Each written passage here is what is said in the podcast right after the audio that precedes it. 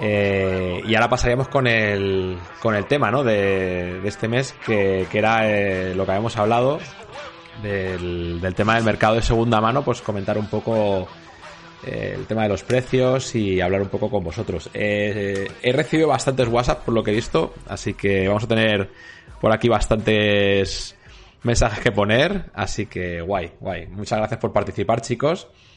Y bueno, pues vamos a pasar también con, con el invitado que tenemos por aquí hoy, ¿no? Que tenemos aquí a, a Kako, a Kakinen, para que, bueno, pues participe también con nosotros en la conversación. Muy buenas, Kako.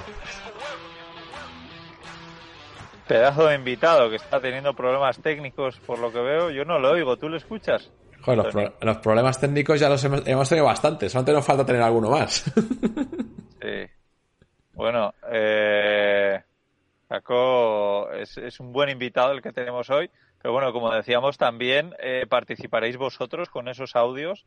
Eh, podéis seguir mandando, lo que pasa es que aseguraros de que no, de que sean de menos de, de un minuto, así que no sean muy largos uh -huh. eh, y tal. Tú no le escuchas tampoco a Caco, ¿no? Ha sido mm. también introducción fallida. No, no le, no le, no le escuchaba, no. Así que, bueno, yo creo que de momento voy soltando algún, algún audio Venga. por aquí, Perfecto, a ver qué, a ver qué nos ha ido contando la gente.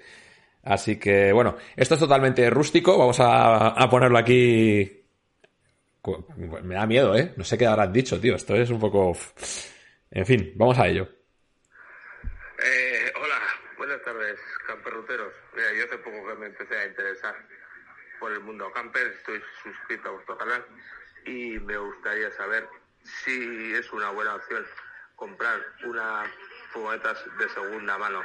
No sé el tema de kilómetros o si suelen dar muchos problemas o no sé si, es parecido a, a los coches eh, de segunda mano o, o, es bastante más complicado, como llevan un montón de cosas.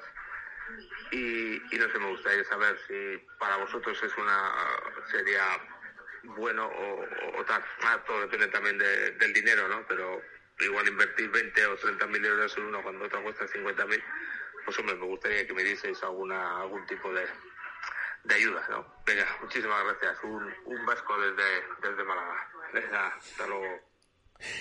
Qué bueno, bueno esos vascos re repartidos por ahí por el mundo. Pues si quieres, oye, empiezo a, a responder yo que, joder, además, claro, eh, los presupuestos que ha dado me ha dado la sensación de que son bastante altos, ¿no? Yo estoy muy acostumbrado a, a comprar furgonetas de segunda mano, pero siempre eh, muy baratas. O sea, yo he tenido desde 800 euros hasta 6.000 euros, la más cara, que es uh -huh. la, la, última que he comprado. Entonces, oye, y, y, luego también después de haber vivido en Australia me di cuenta de que los kilómetros no son tanto un problema. Allí todos los vehículos tienen muchísimos kilómetros porque, claro, ir de Perth a Sydney, por ejemplo, son 4.500 kilómetros.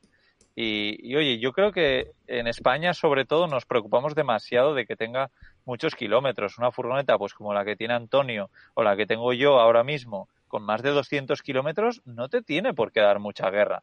Eh, y ni siquiera, eh, pues creo que hablaba el otro día con, con Caco que tenía, que tuvo una T4 que, que también, pues a, no sé si ahora mismo está con 700.000 kilómetros, una, una burrada. Pues creo que no hay que tener tanto miedo como tenemos. No sé qué, qué opinas tú al respecto, Antonio. Eh, a ver, yo creo que los, que los kilómetros no son iguales exactamente. A ver, está claro que los kilómetros hacen que envejezca el motor. Claro, y, pero no son iguales los kilómetros en carretera viajando que, que, los kilómetros en un atasco en una ciudad, ¿no? Entonces, generalmente los coches que tienen muchos kilómetros suelen hacer mucho, mucho viaje en, en, en, en, lo que es en ciudad y en cambio los, los camper y las autocaravanas son más kilómetros en carretera y, y, bueno, pues al final son motores que aguantan bastantes kilómetros y yo creo que, que un vehículo bien cuidado puede aguantar mucho, mucho tiempo. Eh, estoy escuchando a Kakinen ya, ¿eh? o sea que le vamos a meter para que nos salude. Ok. Muy buenas. Perfecto. ¿Qué tal? Buenas, chicos. Perdón, ¿eh? Joder, no. mira que llevo aquí una hora y media conectado, macho, y me no, no. ahora todo. Perdón, perdón tú, que, que, te habrás aburrido como una ostra con la que hemos liado hoy con, eh, con las noticias, que hemos tardado un montón con, con tanto problema técnico. Da igual, la, así va a haber igual, aunque no participase, o sea que iba a estar igual atento, así que no pasa nada. Qué bueno. Bienvenido, Caco. Buena, eh, hola Íñigo, ¿qué tal? ¿Hace cuánto que no hablamos? Eh? Hace un montón. Sí, sí, la verdad es que sí, una eternidad. Sí, sí, sí. Eh, bueno, ¿qué hago? ¿Doy mi opinión? ¿Os doy la matraca con lo que hablasteis hasta ahora, como la otra vez que entré, o qué queréis que haga? Empieza desnudándote, luego ya lo que Lo que quieras, venga, eh, barra libre. ¿Con qué quieres? Barra libre. unos pequeños incisos sobre el prototipo de la Ducato. Sí. No, nos vamos a alegrar tan pronto, vamos a esperar a ver a los concesionarios para ver que no cambie la caja porque los que estamos muy acostumbrados a ver mulas, este tipo de vehículos se llaman mulas, que aprovechan carrocerías antiguas para montar los motores nuevos y probarlos. O sea, que hayamos visto una carrocería igual que la 2020 no implica que el 2022 sea la misma carrocería. O sea, que todavía no vamos a, ya, lo que, pasa, lo que pasa que a mí el, hecho de que ya le hayan puesto los faros de LED me da la pinta de que realmente la, caja va a ser la que es y simplemente ha cambiado el frontal y salpicadero. Por eso yo digo eso, porque yo creo, esto evidentemente es todo eh, conjeturas, no sabemos nadie lo que va a pasar ni hasta que no lo saquen, ¿no? Pero... Eso es verdad, pero ya sabes que yo soy de ánimo pesimista. Más Que no, hombre, que no, que, la van a dejar ahí. Vale, otro inciso sobre la hibridación de la Ducato. Eh, también me temo mucho al ser de 48 voltios y ser de ese tipo de ciclo, que sea como el que tiene ahora mismo la Transit híbrida. Sí. Que es simplemente una broma. Es una broma. No sé si conocéis cómo va esa hibridación. Os lo digo un poco. es una broma. Esa hibridación. Lo que tienes es una batería más, como la batería de arranque, pero que mueves la bomba de agua. Y solo con eso consigues la etiqueta eco. Pero no nos va a afectar en cuanto a consumos y todo eso, no nos va a afectar solo que se va a poder circular con ella. Eh, ¿Qué más tenía que decir? Ah, otra cosa. Eh, muy heavy lo moreno que está Íñigo y lo blanco que está Antonio. Eh, pero te voy a decir una cosa, es por la, es por la luz porque estoy bastante moreno, ¿eh? si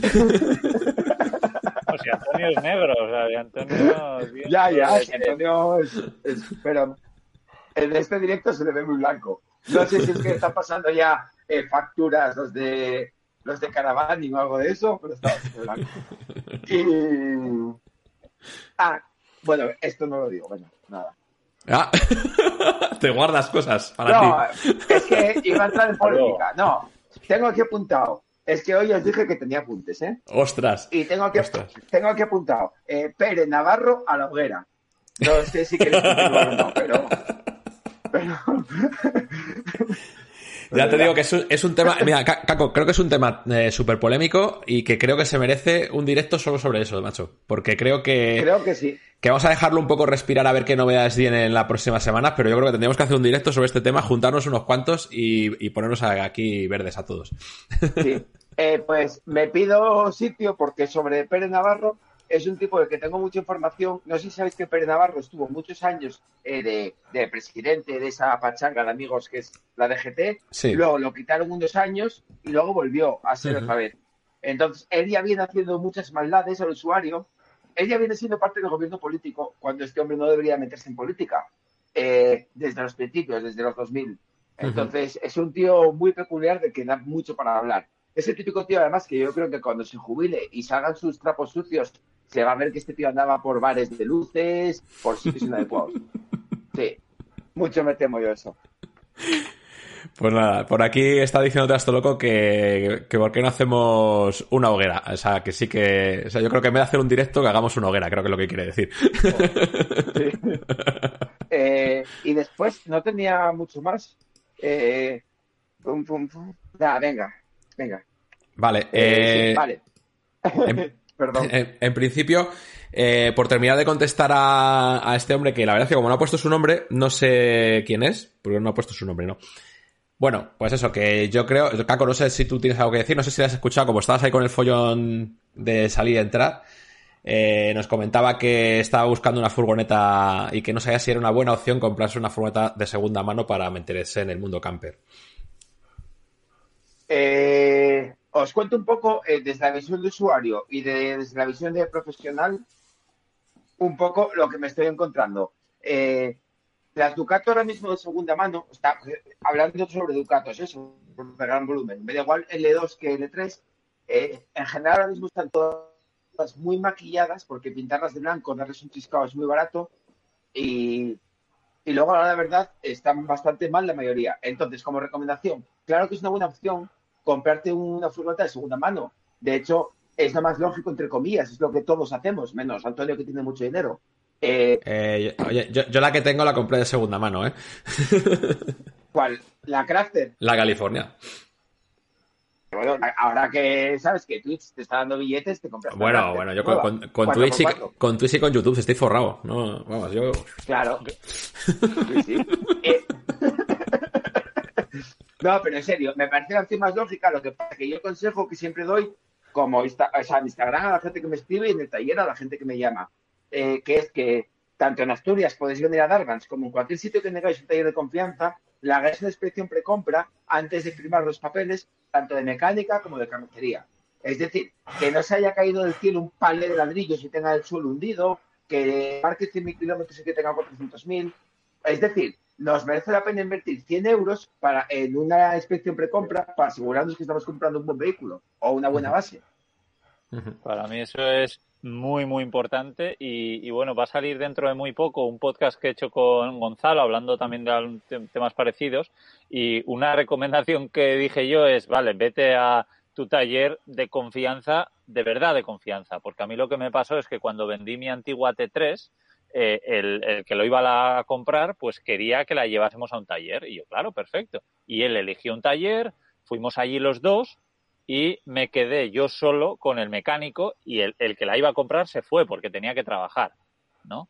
Y, dijo, como, ya, ya me dirán luego a ver qué tal está la furgo. Y yo estuve ahí con el del taller y me di cuenta que no miró prácticamente nada. O sea, ni, ni condujo, ni condujo la, la, furgo, ni se agachó debajo. O sea, que yo para comprar una furgo miro muchísimas más cosas que él, ¿no? Se importa.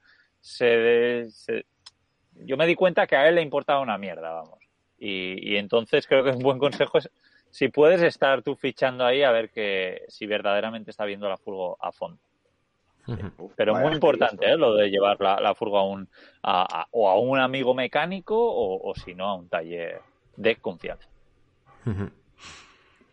Sí, yo la, verdad es que, creo que es lo ideal y sobre todo cuando ya son vehículos que tienen un tiempo porque al final, pues eso, eh, no deja de ser un vehículo, que por mucho que atrás tenga una parte de camper que también puede tener problemas, hay que comprobar desde luego que mecánicamente el vehículo y sobre todo de, chasis, ¿no? Porque al final hay algunas que están totalmente oxidadas, te metes por abajo y, flipas.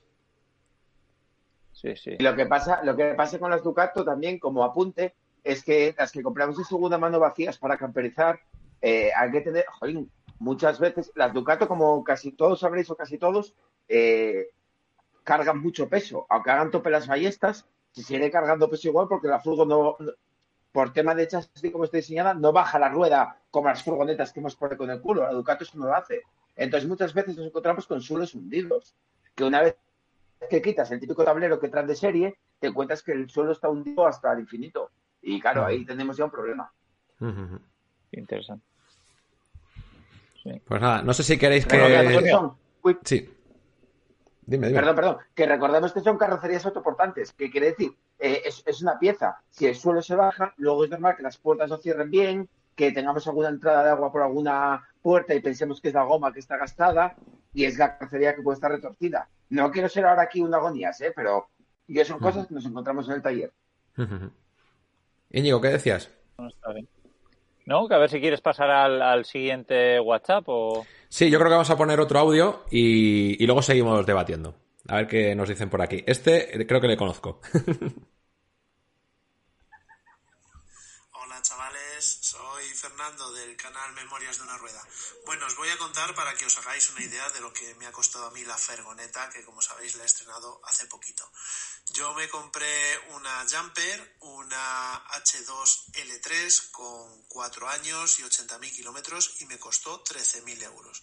Y a eso hay que sumarle unos 20.000 euros de la camperización porque a mí me la camperizó un profesional porque soy bastante torpe y no me atrevía a camperizarla yo. Así que en total, pues eso, 13 más 20, pues unos 33.000 euros. Pues no, está nada mal el, presupuesto que, le ha salido, porque generalmente ves furgonetas así. O sea, realmente yo creo que si él ahora la vendiese, la podría vender por bastante más de lo que, de lo que había pagado. Tal y como está el mercado, porque al final es eso, cogen una furgoneta mm, que no está utilizada para trabajar, le meten unos muebles y eso sube, vamos, de precio que no veas. Sí, sí, es una pasada. Yo creo que no está mal. Eh, hay, que tener en cuenta que una camperización profesional en ese tamaño, por menos de 20.000 euros, es, complicado sacarla, ¿eh? O sea que... Sí, no, el precio, el precio, de camperización, el precio de camperización ha sido bueno también, desde luego. Yo cuando estuve mirando, eh, es eso, menos de 20 no, no, no sacas. Y, al final es eso, entre 20 y 30 es el precio habitual. Sí, también depende mucho de lo que quieras, ¿no? Porque igual estamos acostumbrados a la típica camperizado, camperización con baño y demás, pero ojo, yo veo eh, mi furgoneta, que es una furgoneta muy sencilla, con dos muebles, que es un sofá cama y un mueble cocina, y eso estoy seguro que en un taller de camperización sería muchísimo más barata que una camperización estándar. Depende de... Claro, eso es lo que comento yo muchas veces con mucha gente, que realmente hay que ser realista de lo que necesitamos. Creo que lo hablamos tú y yo también, Íñigo. Eh, tu furgoneta para ti es perfecta. Yo no le veo sentido. En, tu caso exacto sí tendría sentido algo más grande, porque tú vives en ella y pasas muchas horas y trabajas en ella, pero para usuarios de furgo de fin de semana como yo, hay muchas veces que no le veo sentido a una eh, L3H2. Cuando con una furgo compacta, pero en el tamaño largo y alto, joder, estamos hablando que pasamos de 20.000 de camperización de Ducato hacer una furgo como la tuya estamos en unos 8.000 euros. es que lo veo mucho más lógico. Sí. Sí, sí, sí. Pero bueno, esto es como todo, ¿no? Sí. nos ponemos a ver cosas, ver cosas y dices, ¡guau! Yo también quiero esto. Ves las fotos y tal y no eres consciente de lo que necesitas, que, bueno, eso es algo más o menos normal. sí. Ese es, un tema, es, otro tema, Antonio, que te daría para otro directo, ¿eh? El tema de tamaño de furgonetas. Mejor tamaño de furgos. Sí, sí, sí. Es la pregunta sin respuesta. Vete apuntándote temas, Antonio, que no sé por qué me da que hoy con Caco vas a sacar un montón de temas para que luego cuando estés más tranquilito en tu nueva furgo para ir haciendo esos directos. Sí, sí, ya, ya, ya, ya os iré invitando, sí, sí, aquí hay que, hay que debatirlos entre todos estas cosas. Yo, como siempre, tengo la sensación de que me vais a echar muy rápido, tengo que hacer todos los incisos. que te vamos a echar rápido.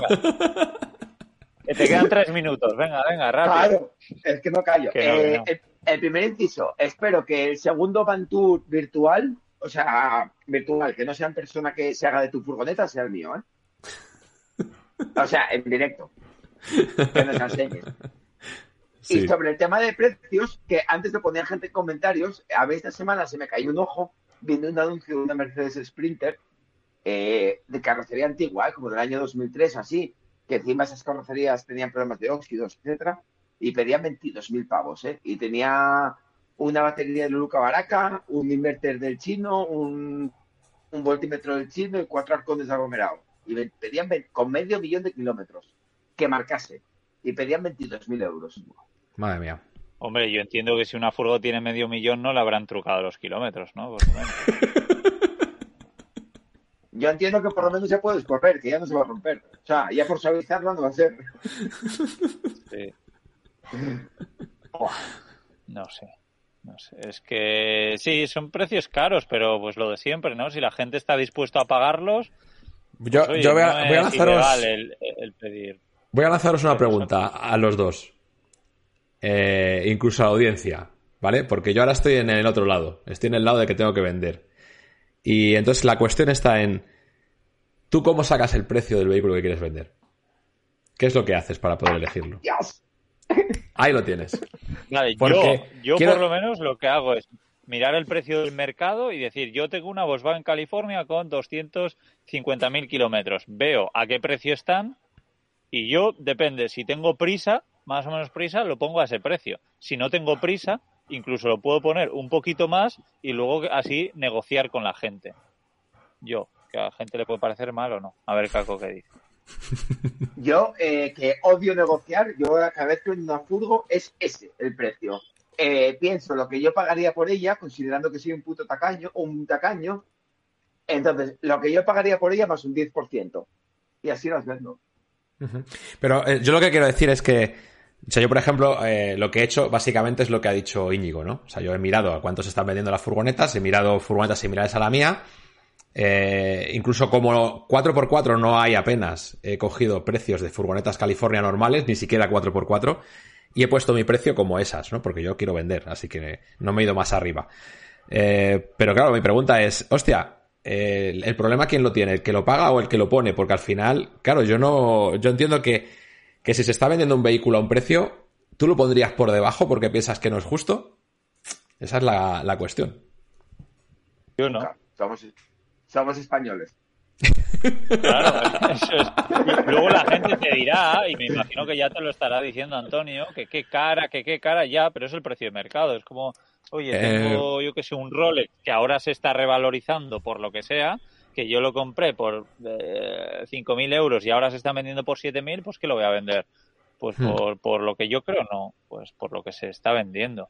Entiendo, si yo soy el que voy a comprarte tu furgo, a mí me daría rabia pagar por un vehículo con tantos años y tantos kilómetros lo que vale, pero oye, eh, o lo compro o no lo compro, o sea, no, no me tengo que quejar, si es el precio, es el precio. Yo el otro día me, me, preguntaron por tu furgo, Antonio, y me preguntaron qué tal estaba la furgoneta y, y cuánto pedías. Y les dije, mira, yo no sé cuánto pide por la furgoneta. Yo hablé con él y tengo una, no somos, no nos conocemos en persona, pero tenemos una buena relación y yo viendo el perro, o sea, viendo la caseta, me imagino el perro, ¿sabes? Cómo esté por dentro. Eh, y dijeron que yo pagaría por tu furgo. Lo que me parecía un precio, viendo la burbuja que hay, correcto por tu furgo. Y no sé si el chico te escribió o no, porque me dijo, vale, me fío de ti y ese es el precio que máximo que estaría dispuesto a pagar. Y yo dije que tu furgoneta, que a priori, que se te veía un tío bastante friki, porque bueno, es bastante friki, y que me imaginaba que estaba muy bien cuidada. Y que me parece y que estaba eh, sobre todo bien cuidada porque grabas muchos vídeos en ella y siempre se ve recogida y limpia. Y no te veo tan maniático como para recogerlas solo para los vídeos. No, no. Soy una persona que me gusta mantener orden.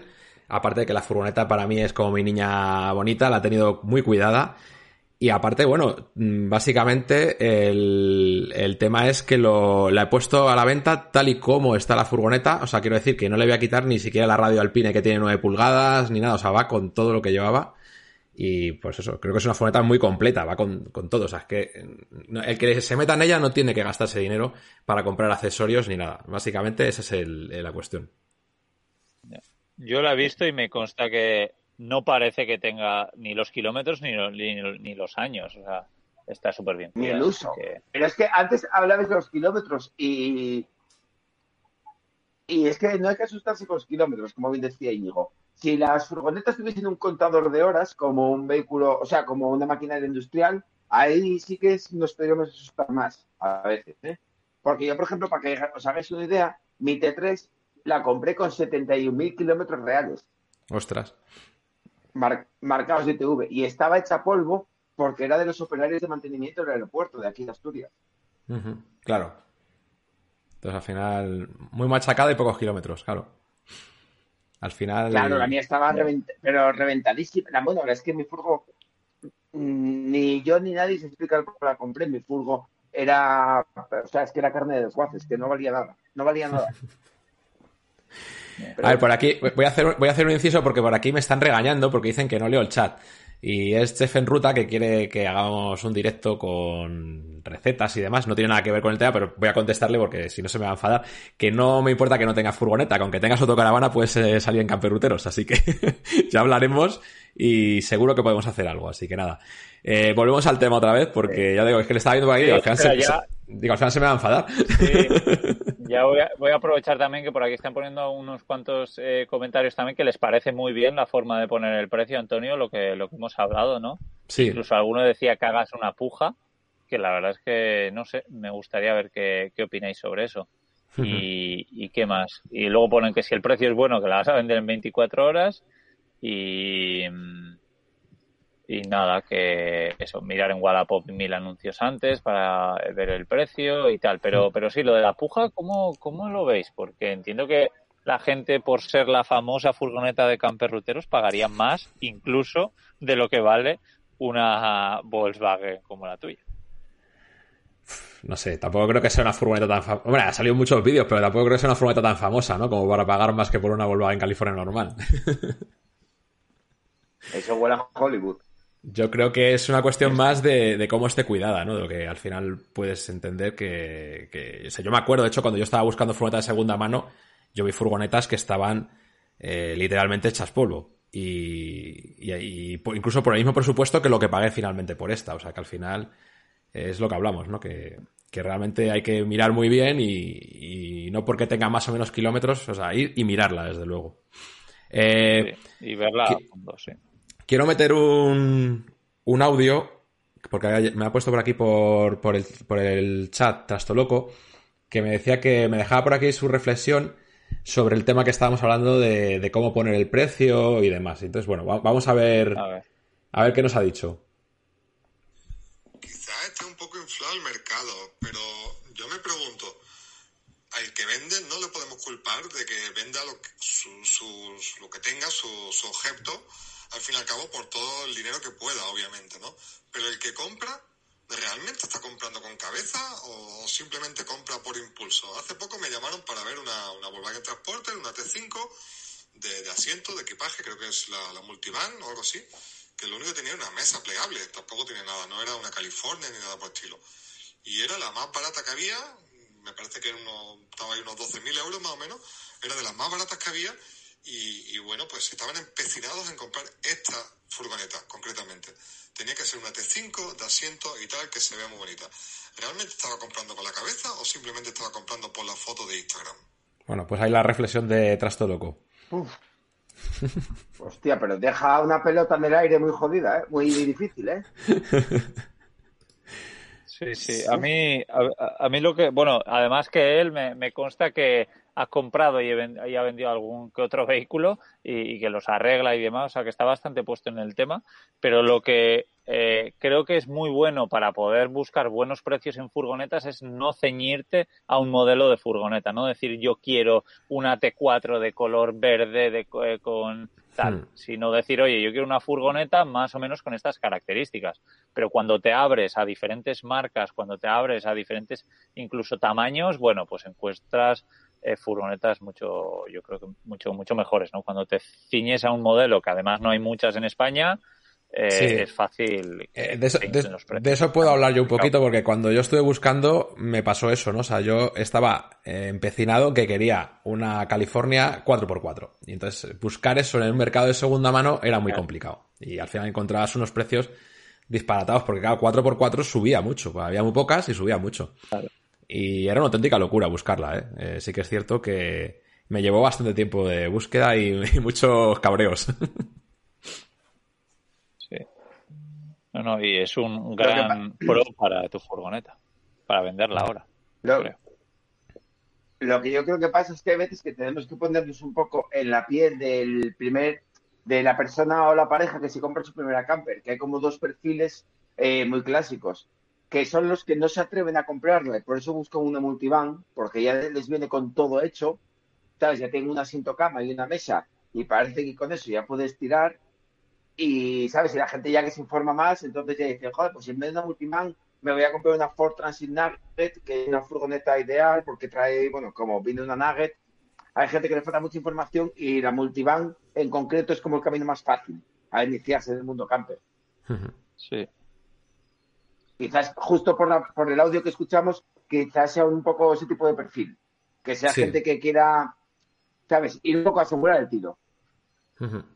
Sí, no, yo, desde luego cuando, eh, cuando recomiendo a la gente, porque muchas veces me pregunta la gente y, muchas veces tienden a, buscar la California y la, y la Marco Polo, ¿no? Son las dos que más se suelen buscar. Y bueno, al final empiezas a hablar con ellos y al final resulta que lo que realmente les viene bien es una Ducato bien hecha y no una California, pero el icono que han visto es la California, ¿no? y a lo mejor me dicen, no, es que somos, somos cuatro y tenemos dos niños grandes y tú dices, pues yo no me compré una California, pero claro, es un poco la cuestión. Le pasó el año, el, año pasado a, decir a un buen amigo, a un conocido barra amigo que le tengo gran estima, pero que de esto que nos vemos poco, eh, de repente me lo encontré en la playa y me dijo, joder, pues me acabo de comprar esto y tal, me siguió una California nueva de paquete, ¿eh? Y yo, cago en la puta, Fran, tío, eh, ¿cómo no me avisas y tal? De que, joder, porque son dos con dos niños, dos críos grandes, dos paisanos, y con dos perros lobos. Entonces, como en plan, claro, la tuvo, la tuvo como tres meses y ahora se compró una Ducato L3 H3. Pero es el típico de perfil de gente que os digo que le dio miedo, que vio una Ducato, vio la furgoneta que necesitaba sí. y le pareció demasiado grande. Grande, eso es. aunque sea más barata que la California, pero el tamaño dice, joder, es que esto es muy grande. Ya, pero es que realmente lo que necesitas. Sí. para mí lo bueno de, las furgonetas de segunda mano, eh, sobre todo cuando tienen ya ciertos años, que tú te compras una furgoneta cualquiera, aunque esté, eh, aunque sea carísima, aunque sea una California, una T4 California, que para los años que tiene, para los kilómetros que pueda tener, sea carísima, pero claro, luego si te das cuenta de que no es para ti, que necesitas una Ducato, la vendes y recuperas todo el dinero, ¿no? En cambio, cuando te compras algo nuevo, pues eso se, se complica. Cuando te compras algo nuevo, yo creo que sí que tienes que estar muy seguro de lo que, de lo que quieres. De segunda mano tienes ese juego que... Sí, es que la nueva, según le pones la matrícula, has perdido un montón de dinero, eso está claro. También una California es lo que digo, lo que decía Antonio, está muy idealizada entonces cuentas con el factor de que muy poco precio. Eh, Antonio, no sé cuánto pides, ni lo quiero saber porque yo tengo mi, ¿sabes? Mi horquilla mental eh, de cuánto pides, pero seguro que realmente no está muy alejado del precio que pagaste por, por lo que subieron las furgonetas y por lo que subieron sobre todo las furgonetas 4x4. Pero vuelvo un poco al ejemplo de la Transit Nugget, eh, la que viene sobre elevada, que es una gran furgoneta, para mí la mejor distribución que hay. Eh, y hasta hace un año estaban a unos precios ridículos, entre comillas. encontrabas muchas por debajo de 18.000 y ahora no encuentras ninguna por debajo de 21, 22.000. ¿Sabes? Están subiendo como la espuma. Porque la gente las empieza a conocer, se empiezan a ver, están viniendo camionados de ellas de Alemania, porque es una furgo, bueno, calidad-precio para mí ahora mismo de lo mejor de segunda mano. Sí, sí, está claro. ¿no? A ver, el, el, tema de las Californias que se ve, o sea, rápidamente cuando tú buscas de segunda mano ves que, que, son las más caras con diferencia. Pero, pero bueno, a ver, yo, yo sigo diciendo, ¿eh? Yo me cambio básicamente porque vivo en ella y me parece que no es el vehículo para eso. Si yo siguiese viviendo en un piso y utilizándola como lo utilizaba, a mí era un vehículo que me gustaba como, como iba y, y, bueno, te puedes meter eh, por sitios muy pequeñitos, muy molones, que con una gran volumen ya veré a ver lo que voy a conseguir hacer a partir de ahora, ¿sabes? O sea que... Y bueno, incluso en sitios que puedes pasar muy, discreto. Por cerrar con el tema de California, si te parece bien, eh, os quiero dar un pequeño hándicap que creo que nadie piensa en él, creo que ni vosotros pensáis en él, eh, que es cuando una Transit Nugget, una Ducato de camperizador o una Ducato de carrocero, o sea, cualquier furgoneta que no sea una California, tenemos un problema, vamos al concesionario y no saben por dónde empezar. Y en una California sí. En los concesionarios Volkswagen, eh, digamos que igual no son los mejores reparando camperización, pero por lo menos tienen una guía de por dónde ir tirando para resolver problemas. Que eso a la hora de tener una furgoneta y viajar de frente a futuros problemas, eh, para mí es un plus. ¿Sabes? De que, bueno, pues mira, pago la primada, pero voy a concesionario Volkswagen y salgo con la furgoneta reparada. En cambio, tú te compras una Ducato de Naus eh, se te estropea una bomba de agua, de, aguas limpias de la parte camper, y o buscas un taller de camperizador o estás jodido, ¿sabes? No, no, no vas a encontrar a nadie que te la repare. Sí, mira, ese es uno de los motivos, que no es por la parte camper, pero sí por la parte de 4x4, es uno de los motivos por el que he comprado Crafter al final, porque eh, pensaba eso justo eso mismo. Si yo, y de hecho he tenido la experiencia con mi furgoneta, yo si, si tú tienes que hacer el mantenimiento o cualquier cosa del 4x4, en Volkswagen, según la llevas, saben lo que están haciendo, porque conocen ese modelo. En cambio, cuando... Eh, ya a mí ya me han contado casos, ¿no? De cuando te vas con una Fiat que eh, está preparada por Dengel o una Peugeot, eh, les apareces con eso y es como, eh, perdona, ¿esto qué es? O sea, no saben por dónde agarrarlo, ¿no? Entonces, eso sí que desde luego es una de las cosas que, que es un punto a favor, ¿no? De Volkswagen el tenerlo todo integrado y que además tienes una red de concesionarios súper grande con, con, una distribución de piezas que te van a poder llevar lo que se te haya roto donde, donde sea, ¿no? Eso sí, es un, es un punto a favor, de luego. Es que, que, todo el mundo recuerde que estamos aquí mucha gente y que todas las furgonetas se rompen o dan problemas. Unas dan muchos y otros pocos. Hmm. todas dan algo. Entonces hay que tener en cuenta eso, que frente a problemas tener soluciones, que no tengamos dramas. Están dejando un apunte, Luz Portoles Marco, muy, muy bueno en el chat. Sobre el motor Puma. Venga, dinos. Si lo conocéis. Sí. Eh, pone que qué opinamos del motor Puma, porque fue un motor problemático, porque la bomba inyector hacía virutas, pasaban los inyectores y se rompía. Sí. Eh, entonces, todas las unidades de Puma que dieron problemas, de deciros que fueron todas entre los 80 y los 100 kilómetros.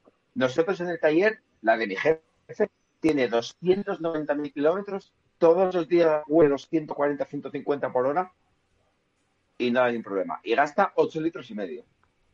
Sí, pero bueno, al final eh, está muy claro que, que digamos que cuando empieza a fallar algo, eh, ya se coge la fama y, ya se queda ahí, ¿no? Por ejemplo, en, yo he ido casos también, incluso en Volkswagen también, ¿no? De, de, determinados motores que no, es que este falla porque tenía no sé qué, y al final dices, bueno, pues fallarán determinadas unidades, pero no quiere decir que todo vaya a fallar, ¿no? Entonces, sí que es, es, así, ¿no? Cuando algo falla ya es como, bueno, de hecho no tenemos más que acordarnos, por ejemplo, del caso del 307, cuando empezó con los apagones aquellos que tenía al principio, y ya claro, la fama del 307 no se le quitó nunca en la vida, y, ya no, no, tenía problemas, pero...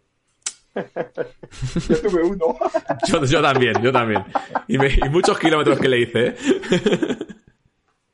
Y yo también, ningún problema. 65.000 en un año le hice. Sí, sí, sí. Mi primer camper. Mira, por ver que estaban antes preguntando por lo de camperizarse un coche, pues mira. bueno, vamos a poner otro. Vamos a poner otro audio, a ver qué nos cuenta por aquí la gente.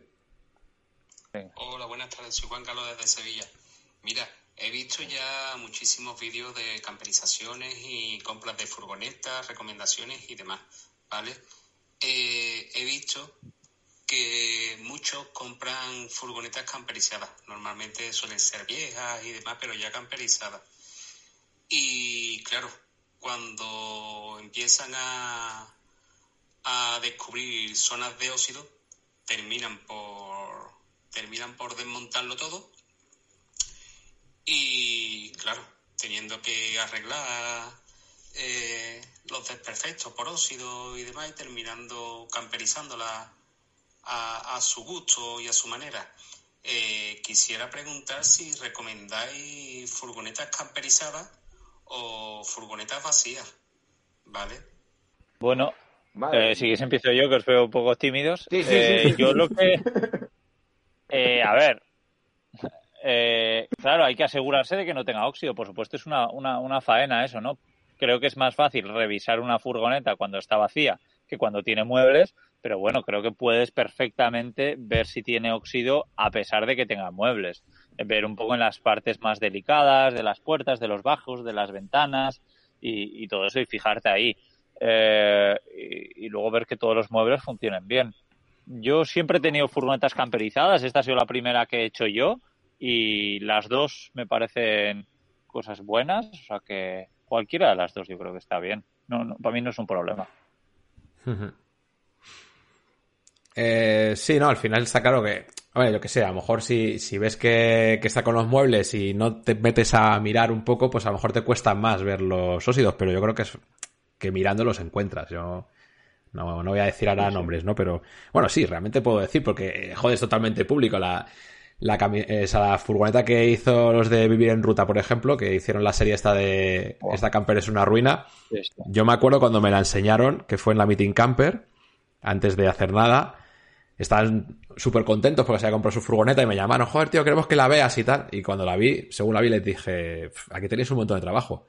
No, hombre, pero no me digas eso. Digo, mira, esto es óxido, esto es óxido, esto es óxido. Les empecé a decir, les jodí la vida. Me dice, no, pues es que queríamos quitarle solamente esta parte y hacer no sé qué. Le dije, en cuanto quites la primera madera, digo, vas a tener que tirarlo todo a la basura. Y justo al final, mira lo que, lo que vino después. O sea que, que yo creo que con un poco de vista sí que, sí que eres capaz de verlo, aunque tenga muebles.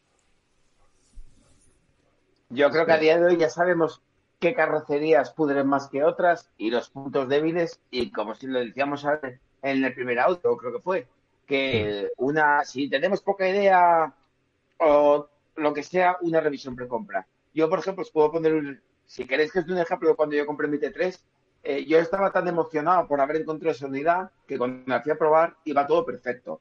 Yo soy un tío que creo que tiene unos conocimientos básicos como para saber si algo está bien o está mal. Yo sabía que estaba muy pobre, pero veía que mecánicamente iba increíble la furgoneta. entonces, lo que hice, llamar a un amigo que aprobase él. Decirle, oye, tío, creo que estoy demasiado caliente para comprarla. ¿Puedes venir a probarte la furgo? ¿Sabes? A un amigo que odiaba las T3. Y digo, de prueba y dime que tiene holguras, que tiene ruidos, porque no lo veo ni ruidos mecánicos, ni holguras en la dirección, ni en el cambio, ni nada. Pruébala, por favor. Y me la probó y me dijo, es un montón de óxido, por dentro es lo peor que vi en mi vida, pero efectivamente no tiene dudas.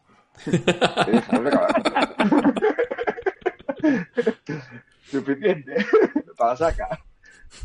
Vendida. Un saludo a Sergio, que seguro que me está viendo. Qué bueno. Pues sí. Vale, por aquí también están dejando eh, un montón de, comentarios que tampoco estoy leyendo aquí en YouTube. Y, bueno, pues, eh, pues también pidiéndonos opiniones. Eh, si queréis, igual mejor vamos a responder por cositas por los audios. Pero, pero mira, hablan, por ejemplo, de, de, lo bueno que es un motor de Volkswagen de la Crafter, Antonio, o sea que te lo ponen fácil. Eh, también que hay furgonetas que con un millón de kilómetros que aguantan súper bien y que otros que con 200.000 están para tirar. Entonces yo creo que hablar con alguien que tenga experiencia en mecánica, que haya trabajado con coches desde hace muchos años y sepa, oye, jo, pues me están trayendo muchos coches de estos y no son muy viejos, o, al revés, ¿no? Muchas furgonetas, vamos. Entonces creo que eso es, eso es bueno. Y en Internet también tienes un montón de información, aunque es complicado fiarse, ¿no? De, pero, pero saber qué motores pues pueden ser un poquito más, más fiables. y, y luego dicen por aquí que hay camperizadores que dan vergüenza ajena. No sé qué opinas tú, Caco. Te está tocando a ti. Eh, bueno, no, no, miento, no, no, perdona, sí. Sí, creo que los tres hemos trabajado con camperizadores, porque Antonio ha grabado muchísimos camperizadores, conoce a muchísimos, y yo ahora con esta plataforma de camperizando, pues también tengo contacto con muchos, así que. Pero bueno, ya había lanzado la pregunta para Caco. A ver qué nos cuentas. Yo es que me encuentro cosas, o sea, yo no, porque a Dios gracias, en Ardas no me dedico a reparar nada, ¿eh? yo estoy en la oficina. O sea, podéis estar tranquilos. Pero sí es verdad que nos viene gente que la acaban, nos vino, mira, os cuento, me gusta comprar, eh, contaros algo con hechos. Os cuento una furgo que nos vino en diciembre con mucha prisa para montar la calefacción porque quería pasar la noche vieja en furgo. Entonces vino la furgo y aparentemente por fuera, bueno, la veías en su lado un poco maltratada. Y bueno, cuando abrí el portón, uf, uf, lo más heavy que en mi vida, le dije, chico, dije, ¿cómo haces un suelo así? Me dijo, no, no, si la acabo de sacar del camperizador. Y estaba hecha, no sé si sabéis, no sé si sabéis lo que es la madera de EDM, que es como cartón prensado. Sí, eso es lo peor. No se puede mojar, ni humedad, ni nada. Pues estaba hecha entera con eso. Y, el suelo también. Y el suelo también. Eh, todo. porque el suelo, porque el suelo, paneles, todo. Claro, porque, porque el suelo sí que es el peor sitio precisamente para, para poner ese material. Claro, es que en una furgoneta no puede entrar el DM. Vamos no, a no, no, no. Ese punto. No, no, no, debe, no debería, pero vamos. Algo fino, yo os lo digo, si hace falta algo fino, pues se coge un contrachapado hecho por 5 o lo que sea, ¿sabes? Y se pone otra cosa. Mm. Nosotros en Darmas, para que os hagáis una idea, usamos muchísimo DM, porque como hacemos furgonetas una a una, todo el diseño de furgoneta primero se corta en DM, vemos que encaje y lo tiramos. Porque el DM es que es muy barato. Entonces, vemos que todo encaja y luego va para la chimenea de mi jefe, para calentar la casa. ¿Sabes? No vale para otra cosa. entonces, es muy eh, pues, a, mis, futuros clientes, cuando empiezo a hacer presupuestos, siempre yo siempre doy los presupuestos línea a línea. Saben completamente todos los materiales que llevan, todas las instalaciones, todo. Entonces digo yo, vas a encontrar muchos presupuestos mucho más baratos. dije, si lo encuentras más barato, eh, cógelo, obviamente. Pero asegúrate de la calidad, sobre todo, porque una furgo, que es una ilusión, ¿sabes? Porque a todos nos hace ilusión hacernos a furgo, que no te arruinen, tío, porque muchas veces igual tienes 10.000 ahorrados, te gastes los 10.000 en la furgo y resulta que te hicieron un, trastero muy bonito. Sí, a ver, con el tema de los camperizadores también lo que pasa es que, con este boom y, tal, pues hay mucha gente que es un poco manitas en algunos aspectos y dice, oye, venga, pues yo puedo camperizar furgonetas. Y, y, bueno, pues sí, lo saben hacer, pero no de forma profesional. O sea, es como si yo me pusiese a cobrar por camperizar furgonetas y luego ven, joder, pero si este techo que me has puesto está que se cae, como es mi caso, pues, pues yo no podría cobrar por esto, ¿no? Entonces hay gente que, que aprovecha pues. Pero bueno, porque claro, los camperizadores todos vais a tope entonces, claro, en cuanto alguien te dice, no, yo te lo, yo empiezo mañana si quieres, venga, pues para ti la furgo ya. Pero, yo desde luego. Eh, pues, pregúntate por qué empieza mañana. Ese es el tema. Yo desde luego el consejo que le doy a cualquiera es que si un caprizador le dice, eh, te lo empiezo la semana que viene, desconfía. Ahora mismo desconfía. Porque tal y como está la cosa, algo raro hay. Eh, de todas formas, eso, o sea, si tienes mucha prisa, yo creo que lo suyo es que compres un vehículo de serie o de segunda mano. Sí, sí, sí. Yo creo que soy muy fan también. Podría ir un poco. Uy, perdón. Perdón, Illo, cuando te quería pisar. No, no, simplemente decir que, que, eso, que yo muchas veces eh, prefiero comprar algo usado también porque, joder, estas cosas además es como muy pasional, como tú decías, Caco, y, y, lo quieres ya. No quieres esperar, bueno, pues sí, ya la tendré dentro de un año, pues claro, lo llevas a no sé dónde. Y te dicen, venga, vale, perfecto, eh, te lo hacemos. Lo único, tráenosla dentro de nueve meses y ya empezamos nosotros a trabajar. Ay, hostia, pero eh, yo lo quería ahora. Para, este veranito. Para camperizar hay que tener mucha paciencia. Sí, si no, díselo Antonio. Que de, hecho, Antonio, lo que me sorprende es la velocidad que llevan con tu furgo, ¿no? ¿Lo van muy rápido?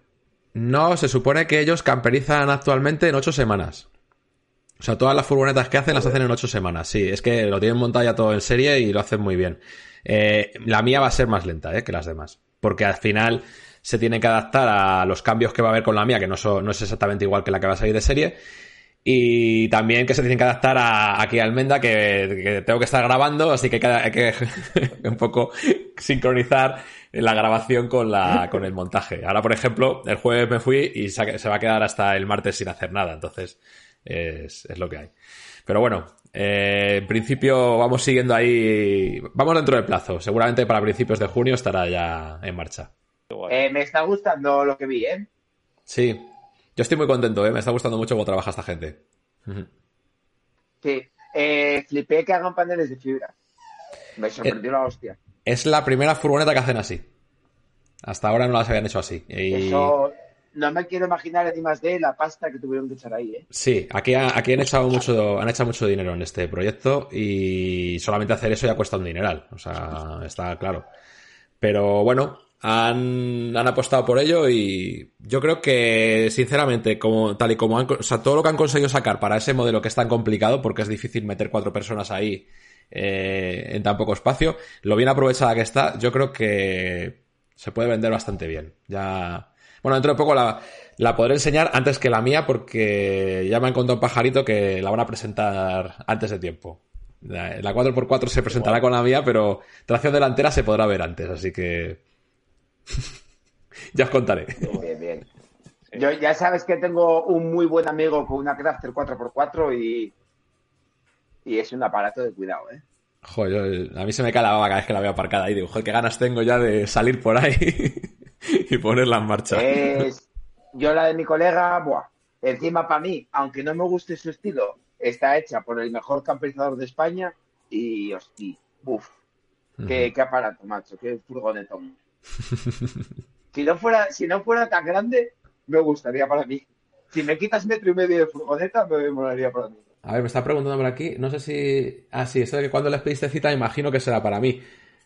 Eh, yo la furgoneta la compré en agosto del, año pasado. Lo que pasa que también el, retraso que ha sido sobre todo por, por Volkswagen también, más que por ellos. Porque ellos me la podían coger un poco antes, creo que me dijeron que me la cogían eh, para finales de año y al final, como la Volkswagen se retrasa hasta marzo, pues, pues eso, no puede empezar hasta ahora. Así que nada.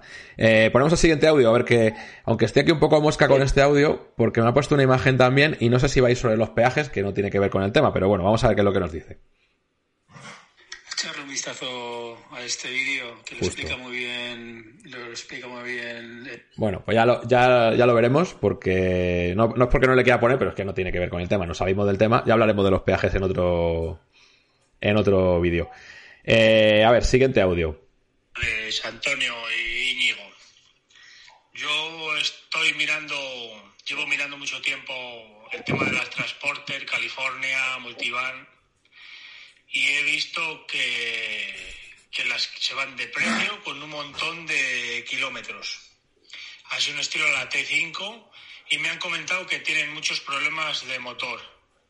¿Me podéis comentar algo al respecto? Muchas gracias. Bueno, yo en principio problemas de motor no tenido ninguno. Que, ninguno, ninguno. O sea, averías no ha habido ninguna. Se cambió el embrague con 210.000 kilómetros, que se jodió el collarín. Y esa ha sido la única avería que más me dejó tirado. La única avería que he tenido con ella, que bueno, avería que al final el embrague con 200 y pico mil kilómetros, pues ya está un poco tocadillo, así que está claro. Y el resto ha sido todos los mantenimientos de, de la casa, no he hecho nada más. O sea, que yo entiendo que problemas de motor, pues me imagino que como todos los modelos, ¿no? Habrá, motores que habrán salido malos, otros que no, y no sé. Esa es mi opinión, no creo que sea... Dime. Si quieres me pongo modo friki y te explico la mala fama de las T5. Venga, dale. Por favor. Las T5, como todos sabéis, el motor 2500, especial de 130 caballos, que fue el que más se vendió, tiene mala fama de romperse mucho por todos sitios. Y todas esas facturas, el 95% de ellas eh, tienen que ver con mal mantenimiento del vehículo. Os explico por qué. Los cilindros, que es lo que recubre al pistón, llevan un baño de nicasil, un nicasilado, o tema de lubricación, de que tengan menos inercia, menos rozamiento, etcétera. ¿Qué pasa? Que si cambiamos el aceite fuera de tiempo, echamos aceites baratos o aceites que no corresponden, ese nicasilado que viene con un poco de obsolescencia programada, en vez de durar un millón de kilómetros, nos va a durar 100.000. Entonces, claro, se empiezan a romper y a romper y a romper. Eh, yo conozco, como la de Antonio, muchas 2500 de 130 caballos con un mantenimiento como Dios manda, con aceite como Dios manda, con muchos más de 400.000 kilómetros y ahí siguen.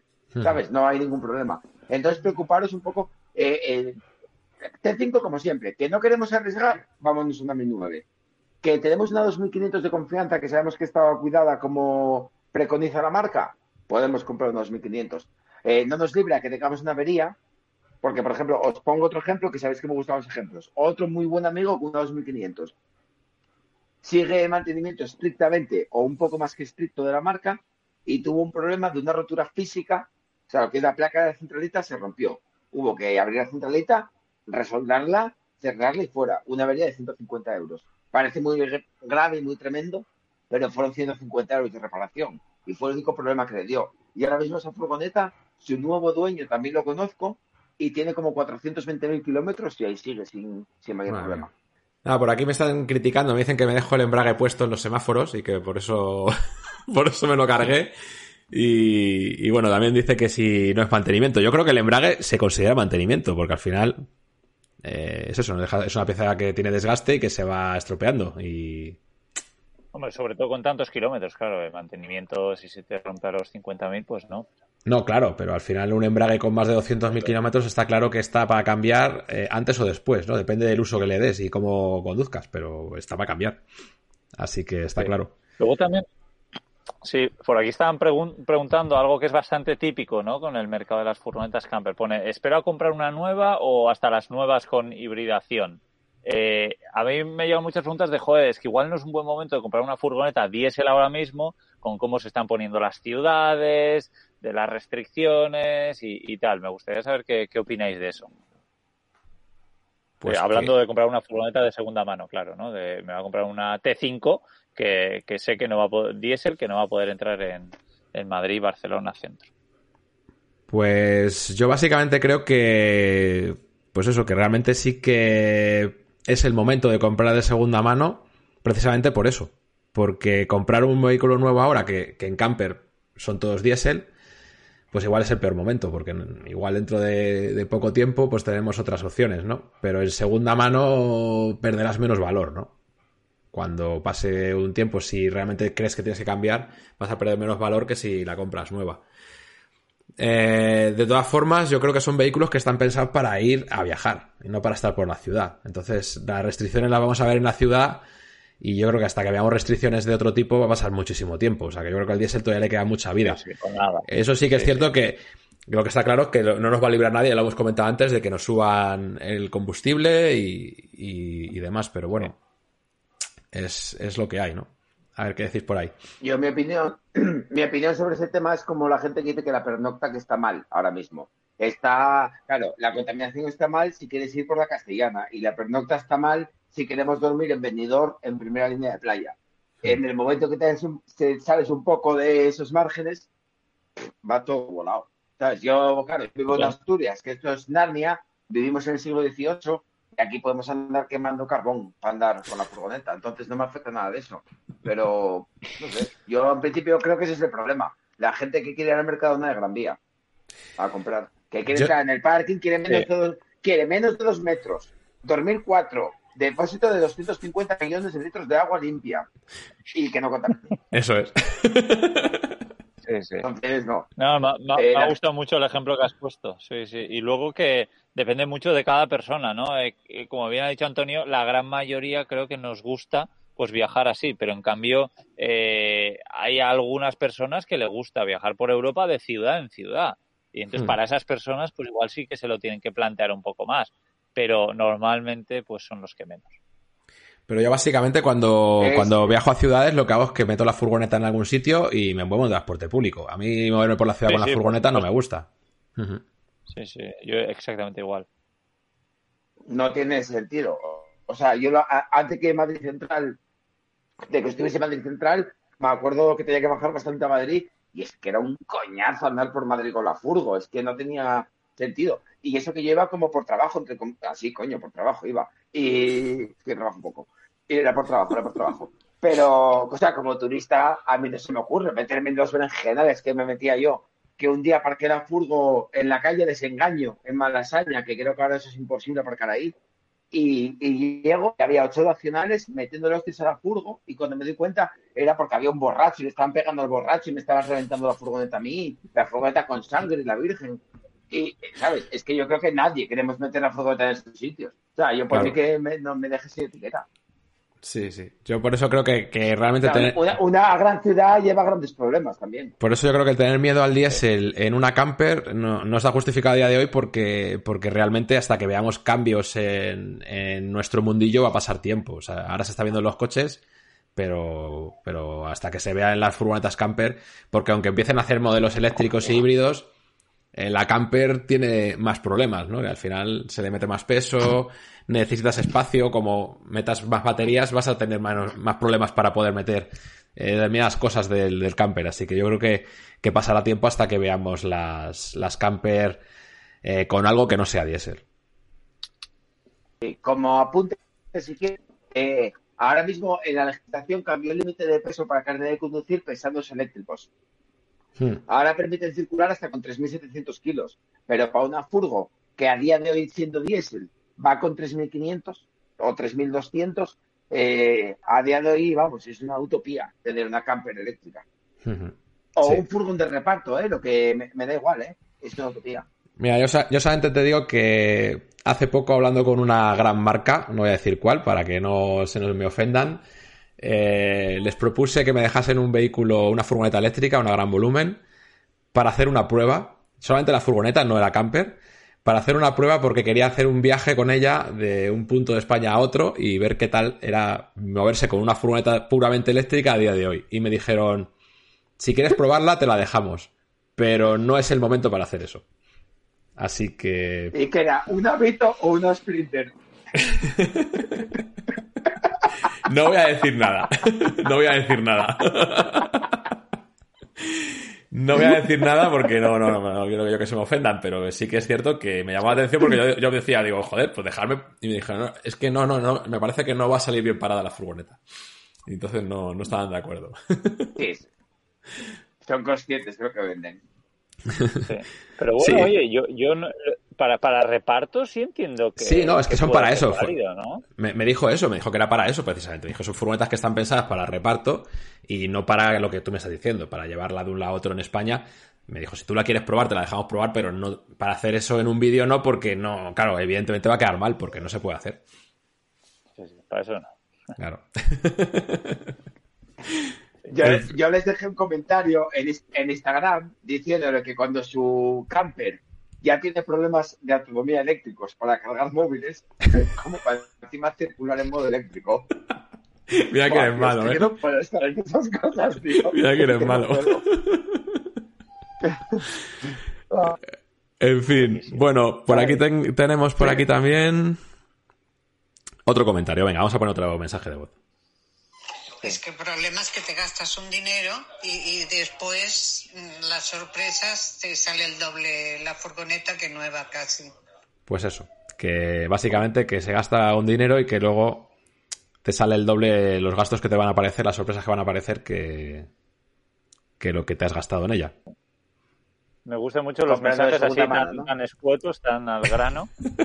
y, a ver, pues efectivamente lo, lo que hablábamos, que es muy importante el, el, ver de verdad de cómo está esa furgoneta, ¿no? De llevarlo a un experto, si tú no lo eres, de, de, mirarlo todo bien. O sea, eh, mis amigos se ríen de mí, pero yo cuando he ido a ver eh, un coche con ellos, porque se iban a comprar, y yo iba con un papel escrito a boli, con una lista de igual 60 cosas para mirar absolutamente todo, porque claro, tú dices, va, ya sé lo que tengo que mirar, no, ya sé, ¿no? Es imposible que te acuerdes de todo, porque eh, hay 20.000 cosas que puedes mirar, ¿no? Tú puedes, yo lo que he hecho muchas veces es, pues, buscar en internet qué cosas mirar en un coche usado, y me voy mm. apuntando todo, y, miras todo, ¿no? Desde el desgaste de las ruedas para ver que esté equilibrado, eh, el año de las ruedas, no sé, es que hay 100 cosas, entonces acordarse de todo es imposible, pero si vas con un listado o con alguien que sepa, pues, joder, normalmente te, no es un problema comprar una furgoneta de segunda mano. Para mí no lo ha sido y he tenido seis. Estoy como tú, yo nunca me compré una furgo nueva y, sin problema. O sea, eh, compré eso, la T3 que compré es una chatarra, compré una chatarra sabiendo, lo que estaba comprando. Claro, claro. Esa es la claro. No me llevé ningún, ningún susto, sabía lo que me estaba comprando. Y con, contra que me compré lo mismo. No sé. Sí. Luego también creo que eh, eso, que, el vendedor te dé confianza, para mí es súper importante. O sea, yo prefiero pagar más a un vendedor que, que, sepa que, que, no, me está, no me la está intentando colar, que no ver un chollo y luego hablar con el tío que no me inspire nada de confianza. De, yo qué sé, yo muchas veces hago esto, ¿no? Oye, y, y para echar el aceite, ¿dónde se le echa aquí? Y verles que no saben dónde echar el aceite y dices, ¿cómo me va a comprar una furgoneta un tío que no sabe dónde hay que echar? No, ¿cómo mirar el aceite? Suelo hacer mucho eso. Oye, ¿dónde se mira el aceite aquí? Haciéndome el loco, ¿no? si no sabe mirar ese tío el aceite, ¿qué cojones le vas a comprar una furgoneta tú? Pues no, ya sabes que no gasta. Claro, que no, no, no gasta, bueno, una furgoneta usada de las que yo suelo comprar con 25 años, pues, joder, por lo menos lo tienes que saber. Eh, que puede ser que no gaste, pero. Sí, sí, no. No es lógico. Pues, ah, hay la, opción, la opción siempre es lo de siempre. Eh, eh, si, dudamos de todo, siempre podemos comprar nuevo y tener una garantía. Es que no hay una solución exclusiva que sirva para todas las personas. Y tampoco, te exime, y, tampoco te exime eso de tener problemas, porque vehículos nuevos también dan problemas. Sí, sí, tienes una garantía. Tendrías garantía que en teoría estarías cubierto. Pero antes, por ejemplo, eh, mientras estabas jugando a hacer un directo, mientras se te atrancaba un poco la máquina esta, estuve hablando por el chat con gente un poco y tal. Y había, una, había un chico chica, no me acuerdo, que decía que, claro, que se quería gastar 4.000 euros. Joder, esa persona se tiene que ir a algo muy viejo y muy simple. Pero mucho. ¿Sabes? Que no podemos pedirle peras al olmo. Es lo que os mm. decía al principio, hace un rato. Es que quiero una furgo de 5 metros que no tenga más de un 90 para entrar en parking, pero somos cuatro para viajar, quiero baño, agua caliente y llevarlas. No, es que hay muchas veces que no quiero problemas. Claro, claro. Eh, hola, buenas. Eh, sí, que tenga una muy sencilla. Yo con tener baño y poder poner a termomis me vale. No. no existe eso. eso. Eso no es sencillo, joder. Presupuesto más bien ajustadito. Claro, es que no. Que de todos modos, eh, que ahora es cuando se va a ver que soy una persona pudiente. Os digo que ahora mismo el precio que tenemos en una Ducato L2H2 nueva, hecha por algún carrocero tipo eh, Naus o McLuis o una Weisberg, no es ninguna locura viendo cómo está la segunda mano. Te quiero decir, si te estás mirando una Ducato de segunda mano por 35.000, no me parece una locura gastarme 45.000 y comprarla nueva. Futuro camper, el hidrógeno. Bueno, recuerdo otra vez que, tenemos un podcast hablando sobre hidrógeno y, diferentes y furgonetas eléctricas y tal, súper interesante, que está ahí en, vídeos y, eso, y podcast. Y, hablan lo mismo, un poco que, las furgonetas eh, eléctricas de reparto, pues que pueden estar bien, pero que para lo demás que no. Y luego me preguntan, Antonio, ¿qué garantía tienes que dar tú con tu furgoneta de segunda mano que vas a vender eh, por, por la venta de ella? Pues entre particulares eh, no, hay, no hay garantía como tal, lo que existe es el, eh, la protección contra vicios ocultos que dura seis meses y claro, pues al final es, no es una garantía realmente, es, es eso, que no les estés engañando, ¿no? Que no metas ahí algo que, yo qué sé, tienes el motor reventado y tú dices que está en perfecto estado. Pues evidentemente te tendrás que hacerte cargo de todo eso, ¿no? Y eso es lo que existe a día de hoy entre particulares. Entonces, yo no sé, me había planteado el contratar una garantía con alguna empresa, pero por lo que me han, estado diciendo, mm, no merece la pena. Eso es un dinero tirado, me han dicho. Me cago en la puta. ¿Qué has hecho, tío? Has tirado, has tirado la furgoneta. Perdona, he cerrado, he cerrado la puerta. Ah, vale, vale. ya ha dejado de hacer calor, entonces entiendo, ¿no? Echarle un poco de grasa. Sí, bueno, cuando, cuando hemos hablado Antonio y yo, lo que no sabéis es que yo estaba grabando desnudo. Luego le he dicho, avísame cuando me está grabando a ver, tío.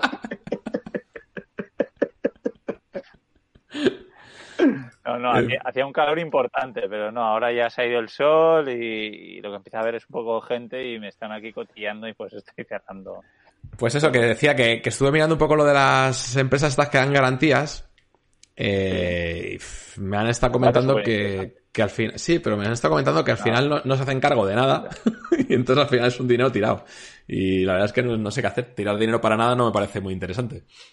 No, yo que tú no. Yo no lo haría tampoco, Antonio, porque solo te cubre motor y cambio, vale como 300 euros y es que es eso. Luego, a la hora de la verdad, no te cubren nada. Y estas no merece la pena. Claro. Bueno, eh, la pregunta, yo creo que la pregunta del millón al final, que era la que venía la gente a ver y era lo que dijimos que íbamos a hablar, es si los precios están inflados. Así que, a ver, ¿qué opináis vosotros? ¿Están inflados o no están inflados? Y sobre todo, ¿están inflados? ¿Pero están más inflados ahora que hace cinco años, por ejemplo? Mm, yo creo que hace cinco años estaban inflados y ahora están un poquito más inflados. Eh, pero bueno, pues si estamos dispuestos a pagarlo, pues parece que es lo normal. Eh, lo bueno es eso, que si vas a cambiar de furgoneta, que sabes que la vieja la vas a poder vender a un precio más caro porque los precios están inflados, efectivamente. Aquí tampoco veo unas pegas enormes porque no veo esto que va a ser un pico que de repente va a bajar de golpe. O sea, pues sí, eh, el tema de las furgos está en un momento muy muy arriba, pero pero no, ya digo, pues esto igual va menos, pero poquito a poco. Sí. Yo, como decía mi amigo Mariano Rajoy, somos españoles y muy españoles. Entonces, eh, como buenos españoles, solo compramos chollos. Entonces, eh, si tú anuncias una furgoneta en 80.000 y la vendes en 40.000, el tío que se la compra y dice, joder, te 80 y me deben 40. Entonces creo que todo el mundo en Wallapop hincha los precios contando con el regateo. Eh, después, otra cosa, este año nadie, menos Antonio, cuatro tíos más con pasta, insisto, nadie está vendiendo su camper, eh, ¿sabes? Por miedo, porque nadie se quiere quedar sin camper. Entonces, este año hay mucha, mucha demanda y muy, muy poca oferta. Eh, de hecho, yo digo, como entre Semana Santa 2021 y junio 2021, creo que vamos a tardar mucho en ver otra temporada que se pueda vender a un precio tan caro y tan rápido como se está vendiendo ahora. Eh, mira, por aquí me estaban haciendo una pregunta que no es exactamente sobre esto, pero, pero mira, viene, viene al caso sobre lo que estás comentando de, que se venden pocas camper y demás. Me está diciendo que si me he enterado que Webasto, por lo visto, ha dejado de fabricar por las casas de semiconductores y que está afectando las cadenas de producción de los coches y tal. Y esto es cierto, o sea, está habiendo muchos problemas para los coches nuevos. De hecho, por eso está habiendo tantos retrasos en la fabricación de coches nuevos.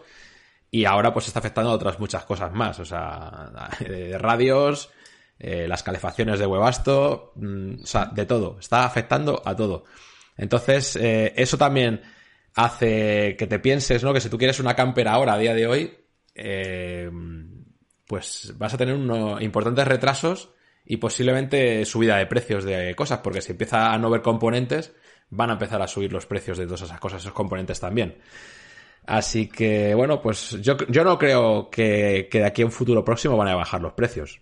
Yo, desde luego, es mi opinión, es lo que estoy, es lo que estoy viendo por, por cómo se está poniendo la cosa y por lo que viene, porque al final también eh, uno de los motivos por el que ha subido también la segunda mano ha sido porque ha subido también el vehículo nuevo. Con el tema este de, del cambio del, de los impuestos de matriculación, ha subido mucho el precio de los vehículos y eso también ha hecho que, la segunda mano suba también. Así que estamos ahora mismo en un, en un momento en el que creo que es complejo que, vayan a bajar. Ahora es complicado. O sea, es que ahora, es que ahora no va a bajar. Y es que además lo que decías de Webasto, de que no hay componentes, eh, se está viendo en todo, en todos los materiales. Porque ahora mismo ventanas, eh, ventanas de gama alta, igual que bicicletas de gama alta, ventanas de domésticas s 7 no hay, no hay stock. Hmm. O sea, no hay. Boilers, no hay stock de boilers. Ni se espera. Eh, de boilers de aire, o de, de aire o de 12 voltios, da igual, no hay. De hecho, hmm. ¿tú con qué vas a poner agua caliente en la, en la Antonio? con el Whale este de gas. Vas a flipar. Es casi instantáneo. Sí, lo he probado ya. Que no ¿eh? me gustaba, ¿eh? pero va bien. Sí, sí, lo he probado va ya. bien, ¿eh? Y al final, como la cocina la voy a tener a gas, es que te da igual tener gas en una cosa más y es muy rápido. Y, a mí, personalmente, la Dual Top no me terminaba de convencer. Y, bueno, pues al final, mira, la retiraron por otro tema y, llevan como dos años diciendo que la van a volver a sacar. Y, ahora, de hecho, acaban de volver a decir que, no. la, que no la sacan. O sea que no se va a, a mí la Dual Top de todos modos da bastantes problemas. Eso es. Y, luego el tema este del, del termotop, este que están instalando en algunos sitios, a mí tampoco me acaba de convencer porque en un vehículo nuevo meterle mano al motor no me, no me convence, porque seguramente que ahí sí que puedes tener problemas con la garantía del, fabricante. Anda un poco ahí la cosa en el aire, me parece. Eh, a mí no me acaba de disgustar, a falta de verla bien y probarla bien, la de Truma de diésel, ¿eh? ah, sí. Sí, esa, esa yo creo que, que, la única pega que tiene respecto a la Webasto es que tienes que colocar una salida de aire en el lateral que no ocurre con la Webasto, porque la puedes colocar por abajo y tal, y Truma sí o sí la tienes que poner en el lateral. Y esa es la única cosa que afea un poco el, vehículo, pero funciona, funciona bien. Yo la he probado, la probé en la Gran California y iba muy bien, y además me molaba mucho porque tenía también la opción de ir en eléctrico, así que por ejemplo cuando estuve los tres meses encerrado, eh, yo la enchufaba a corriente y calentaba el agua con electricidad y, y funcionaba perfectamente, el agua y la calefacción. Vale. Eh, yo para haceros una pregunta a vosotros, Antonio, ¿tengo que mandar un audio o la puedo hacer por aquí? Eso está bueno que se mandado un audio. Venga, dale, dale, anda. estaba buscando el estaba buscando el teléfono para hacerlo y lo tengo aquí. Eh, si ahora mismo tuvieses que comprar de segunda mano eh, una furgoneta mediana y una grande, de los que se te, ha entrecortado. a poder ser de carrocero ya, ¿eh? Se te ha entrecortado un poco la voz. Que si tuvieses que comprar una Perdón, igual fui yo, no fue el audio. Que si tuvieses que comprar una furgoneta, ¿cuál sería? Me tienes que decir dos. Una de tamaño medio y una de tamaño grande. A día de hoy. Pero dices ya hecha, o sea, no, no camperizada. De segunda mano, sí. De, segunda, mano, y ya camperizada, ya hecha, sí de algún carrocero famoso, de algún campeonato famoso. Qué, preguntita. no hecha por Manolo García. Qué preguntita. Es que si no tocaba un poco los cojones, no me quedaba quieto. Sí, Hombre, yo, yo creo que. ya hecha, yo creo que. o sea, yo creo que mediana me iría a la Nugget, seguro. Seguro. Mira, no, no Transit. Sí. Y. La hay ahora, eh, cuidado. Sí. Y. Y no sé, eh, gran volumen. Mm. No te sabría decir así una en concreto, no lo sé. Miraría, sí, depende del presupuesto que tengas. Igual te puedes encontrar una Gran California a precio rompedor, porque las están vendiendo tiras de precio. Joder, el otro día, cuidado, que había una de kilómetro cero por 68.000, algo así, ¿eh? Sí, sí, por eso te digo, los están tirando de precio, pero muchísimo. Buah. Porque no la están vendiendo, ¿Y tú, Íñigo, qué?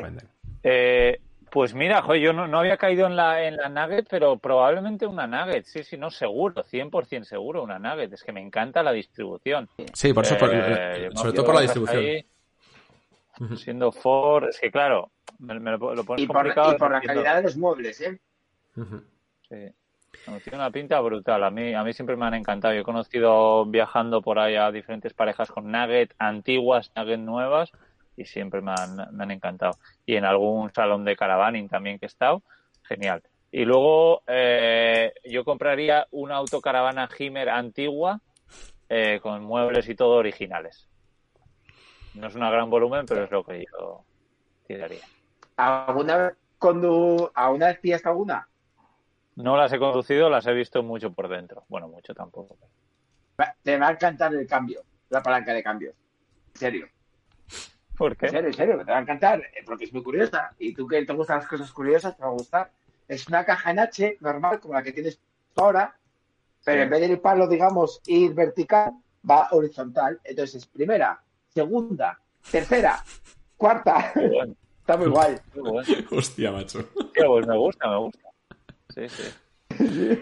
No suena mal. Pues sí, sí, eso no lo descarto, ¿eh? Además, eso para nada lo descarto. Por, aquí está diciendo Trastoroco que él se compraría eh, una Volkswagen 4x4 blanca que pone buenísima. No, eso, nunca. que me choca que a los dos os encanta la distribución de la Nugget y ninguno de los dos caísteis en una Mercedes James Cook. No sé por qué. Ah, es verdad también, sí. Es que a mí me has pillado un poco, pero, pero sí, la James Cook también me encanta, las antiguas. Sí, la James Cook estaba chula, es verdad. Sí, no me he acordado de ella. La James Cook me gustaba la distribución que tenía. He intentado recuperar un mensaje por aquí bastante chulo que hay, no lo mm. localizo. Ya lo siento también de no estar muy, muy atento al chat, pero, pero sí, alguien que ha tenido algún problema. Vale, mira aquí, eh, compré una furgo en un concesionario de segunda mano con 160.000 kilómetros y antes del año fundió el embrague y dos inyectores con garantía. El concesionario no se hizo responsable de nada y tuve que ir a consumo, juicios, etcétera. Dice Jaime de las Palmas. Madre mía. Eh, continúa con más mensajes abajo, Íñigo, que está interesante. Dice, el tío, mucha confianza, cualquier cosa te cubre y demás. Y al final, 3.000 euros que tuve que pagar y dos años después me pagaron los 3.000 euros de la reparación que pagué yo. La furgo le costó 9.000 euros y era del año 2015. Que buscó un abogado y al ganar el juicio, las costas y demás los pagó el concesionario. Que fue unos 1.200 euros en costos, eh, entre procurador, abogado y, y demás. Madre mía. Sí. Pero bueno, oye, eh, hay que quejarse. Eh, a mí también me ha tocado alguna vez quejarme en el consumidor por una movida de un ordenador que compré. Se ponía en garantía, que no, un cachondeo y al final, eh, bueno, todo esto fue muy, muy gracioso, no lo voy a contar, pero, pero al final gané y me, me, dieron la pasta que adelanté. Bien. Y luego me acabaron contratando para trabajar ahí. Joder, macho sin saber que había ido al consumo a denunciarlos. Hacía tres años. Y ahora lo, lo confiesas aquí. Qué bueno. Vale, ¿tienes más audios por ahí, Antonio? No, se han, se han cansado ya de escribirnos, de mandarnos audios. No. Vale, de todas formas, yo creo que empieza a ser un buen momento para ir pensando en abandonar la sala, ¿no? yo creo, cómo queréis terminar esto. Yo creo que sí, yo creo que es un buen momento para ir acabando ya con esto, porque la verdad es que llevamos mucho rato y bueno, al final tampoco sé si hay mucho más que, añadir. Caco, ¿cómo quieres terminar esta, esta charla? Eh, yo la terminaría diciendo que todo el mundo que dude sobre qué comprar, que se compre una T3 y ya está. No añadiría mucho más. Ah, hostia, se me olvidó una cosa. A ver, los apuntes esos que tenías. Dios, ¿en qué estoy, tío? eh, madre mía. Lo más que... Joder, sí, tío. Es que encima estaba bien y lo tenía súper bien y es lo único que no apunté. Qué miseria, macho.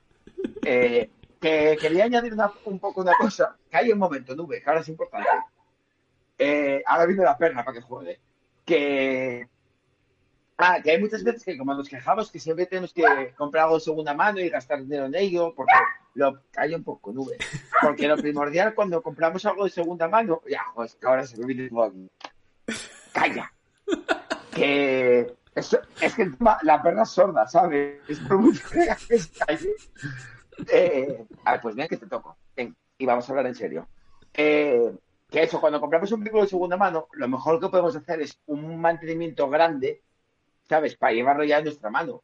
Y que ese dinero que a mucha gente le joría gastarlo, pero comprando, por ejemplo, un Ducato de carrocero, eh, hecha por un carrocero, también tenemos que gastar dinero según nos la entreguen. Porque todas vienen con un tema eléctrico muy básico, hmm. con sin placa solar, y todas piden suspensión neumática gritos. Y ninguna, o prácticamente ninguna, lo trae de origen. Sí, sí, no está claro. Al final yo. tengo no, yo por lo, yo por lo menos cada... No, no te preocupes. Yo por lo menos siempre que me he comprado, y de hecho yo, nuevo, he comprado solamente un coche, el 307 ese que, hemos hablado antes, y, y, la Crafter esta que he comprado ahora. Son los dos coches que he tenido nuevos. El resto son todos esos de segunda mano. Y yo de luego lo primero que hacía es lo que has dicho tú. O sea, según la compraba, lo primero que hacía era llevarlo al mecánico y hacer un mantenimiento de cero de todo lo que, lo que viese además de lo que viese el mecánico. Oye, todo lo que veas, cámbiaselo, ¿no? Y entonces al final lo dejaba todo al, al día. Y yo creo que es algo interesante. Y luego es eso, en el tema de una nueva, realmente eh, yo estoy cambiando o cambiando o montando muchas placas solares, eh, furgonetas nuevas, bucatos nuevas, con, os hablo con menos de mil kilómetros. ¿eh? O bien porque te trae una placa muy chinorris con un regulador muy chinorris, o porque no trae nada. Entonces se desmonta ya un buen material y ya marchan contentos. Eh, luego hay que decir que, claro, también esos precios que a veces vemos, aunque yo les dije que no era tanta locura gastar 45.000, no es que me contradiga, pero realmente cuando una buena furgoneta de camperizador de segunda mano son 35.000 y una nueva de constructor son 45, es porque escatiman en otro tipo de detalles, como que ponen baterías de ácido de 90 amperios, lo que os digo, un regulador de chino de 10 euros, muchas cosas por desbaratar. Que eso también son pequeños detalles que cuando vemos una furgo nueva todos nos gusta tanto hmm. que no nos fijamos en el pequeño detalle que luego es el que marca la diferencia a la hora de usar la furgo. Y de hecho, de hecho no suelen traer inversor, no suelen llevar placa solar, entonces al final, claro, todo eso son cosas que tienes que añadir y que te gastas un dinero. Al final es un presupuesto que tienes que añadir en la compra. De hecho, son eh, muchas pequeñas cosas, ¿no? Los, colchones, por ejemplo. También los colchones sé que es algo que está abaratando mucho, ¿no? sí, también. O sea, hay, hay, muchas pequeñas cosas, sí. Sí. Que yo mi consejo, por ejemplo, para lo que decía antes Íñigo, de que la furgo la queremos ya, pues cuando compramos una ya hecha por un constructor, es en plan, cuando os van a regalar la placa solar o hacer algún regalo de esos, o otra tercera batería auxiliar, decirles, mira, no me regales nada, bájame la pasta, ¿sabes?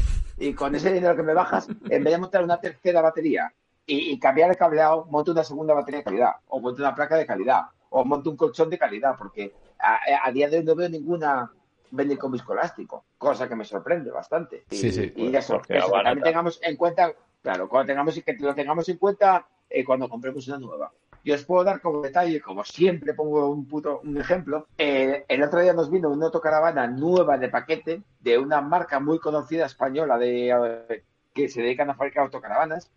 Y cuando vino con problemas la segunda batería, como os digo, muy, muy nueva, resulta que la segunda batería era una de 90 amperios de ácido de marca blanca.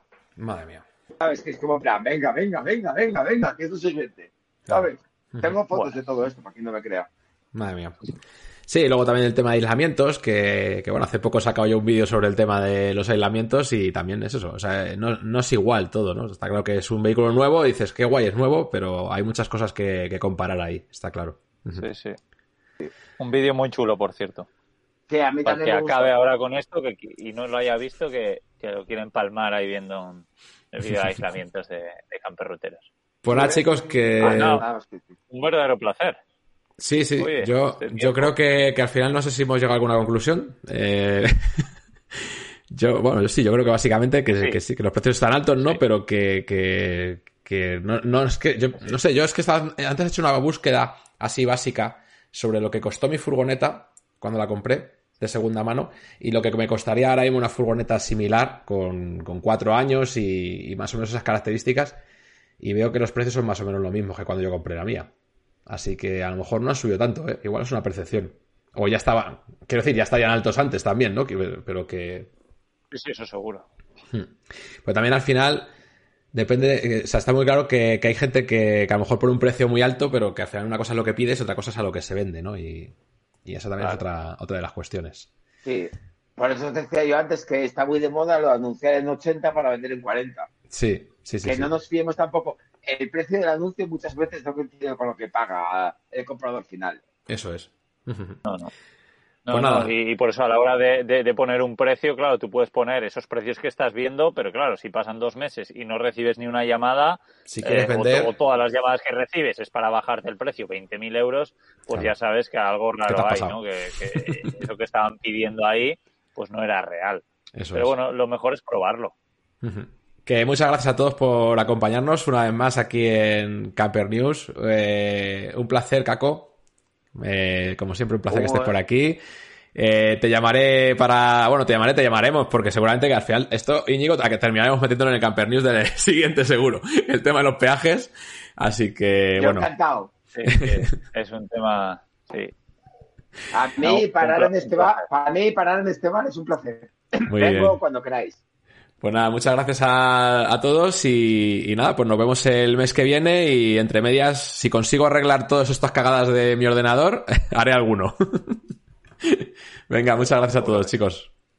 Bueno, un beso. un abrazo. Y oye, eh, acordaros que podéis escuchar también esto siempre en formato podcast, buscando en Spotify, en Apple Podcast, eh, en iBox, en cualquier plataforma de podcast para escuchar los antiguos que no habréis escuchado probablemente o eh, los siguientes que igual nos apetece ver nuestras caras eh, aquí tanto tiempo. Y, además un apunte sin cortes. Os ahorraremos la, la molestia. Eso es. Es lo que solemos intentar hacer. Bueno, chicos. Pues un placer, chicos. Nos vemos pronto. Un abrazo.